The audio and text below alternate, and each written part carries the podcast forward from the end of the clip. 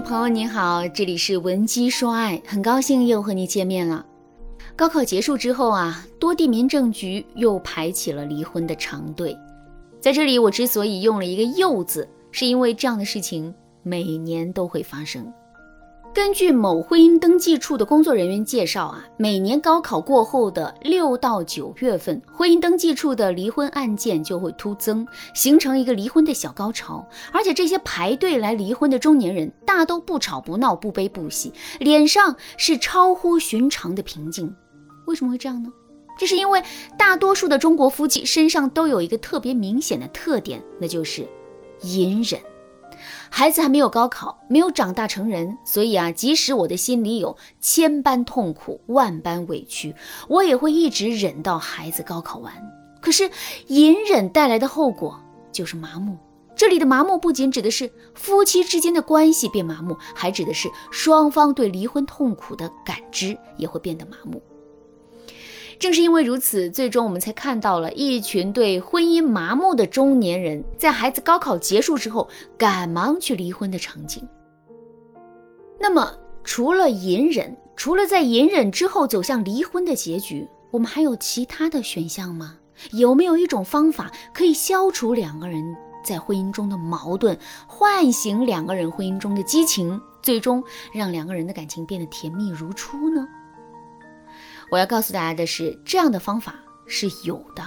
想让我们的婚姻重新焕发激情，我们就一定要按照下面三个方法去操作。当然啦，如果你的情况更加的复杂，想要学习更多更有效的方法，或者是得到导师专业的帮助，你都可以添加微信文姬零五五，文姬的全拼零五五，来跟我们的分析师聊一聊。第一个方法，增加婚姻中的未知感。激情啊，有一个重要的来源，那就是未知。就比如说一部新上映的电视剧，我们会充满激情，甚至熬夜也要追完。可是追完这部电视剧之后，我再让你看一遍呢，这个时候你的内心啊就会充满抗拒了。为什么会这样呢？因为在第一遍追剧的时候啊，剧情对你来说是未知的，因为剧情未知，所以你对追剧这件事情呢充满了激情。可是，在第二遍追剧的时候，所有的剧情对你来说都是已知的，所以你自然也会失去了追剧的激情。基于这个事实啊，我们现在来想一想啊，为什么刚开始谈恋爱的时候，两个人都是热情似火，一天不见就甚是想念，可在结婚很长时间之后，却变成了现在的相看两厌了呢？其实啊，这就是因为随着两个人交往时间的延长，了解的更加深入，彼此之间的未知感消失了。就比如说，我们刚开始跟男人谈恋爱的时候，两个人啊都是不知道这段感情最终的结局的，所以无论是我们还是男人，都会在内心有一种危机感。这种危机感会让两个人变得更加的珍惜这段感情。可是两个人结婚在一起多年之后，感情的结局。已经注定，甚至两个人连孩子都有好几个了。这个时候，这种由于未知产生的危机感早就荡然无存了。危机感没有了，努力经营这段感情的激情自然也就没有了。所以，两个人的婚姻变成一潭死水，这就是不奇怪的事情啦。那怎么才能改变这个现状呢？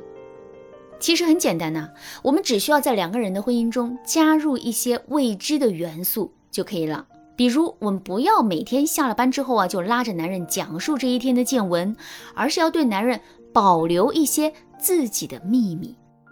比如，我们每天的生活也不要一直围着男人和家庭转了，多去拓展一下自己的社交圈，多去丰富一下自己工作之外的生活，以此来适当的远离男人。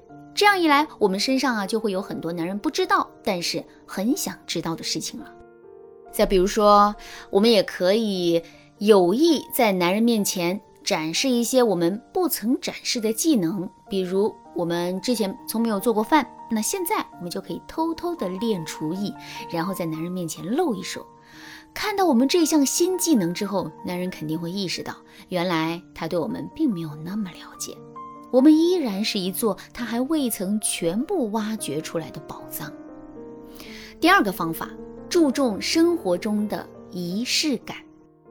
你过生日的时候啊，男人给你订了一个蛋糕，哪怕这个蛋糕再小，这一天也会成为特殊的一天。相反，如果你过生日的时候，男人图省事儿没有给你买蛋糕，那么即使这一天是你的生日，你也不会觉得这一天有什么不一样。一个蛋糕虽小，可它代表了一种仪式感，而仪式感本身是具有美化和记录生活的作用的。首先，我们来说一说仪式感的美化作用。过生日的时候，你收到了男人精心准备的蛋糕，之后你的心里啊肯定很开心、很甜蜜。而且蛋糕都有了之后，你们势必会为了吃蛋糕举办一个仪式。那这样一来，你们就又有了一段庆祝生日的美好时光。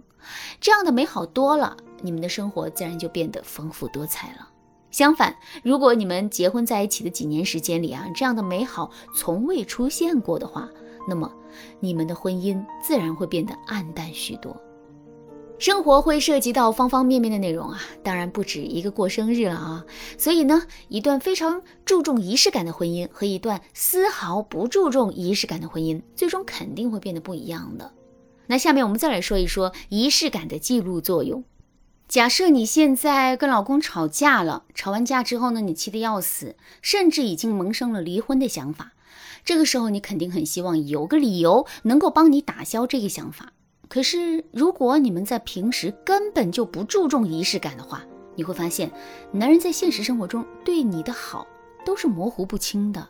所以啊，你很容易会越想越心凉，最终真的跟男人提出离婚。可是，如果你们在平时啊很注重仪式感呢？那些生活中的美好点滴就会被清晰地记录下来。当你和男人产生矛盾的时候，这些美好的记忆就会瞬间涌入你的脑海，并带你远离那些不好的想法。既然仪式感对婚姻来说这么重要，那么我们到底该如何去打造婚姻中的仪式感呢？那这就是我在下节课要讲的内容了，大家一定要记得准时收听哦。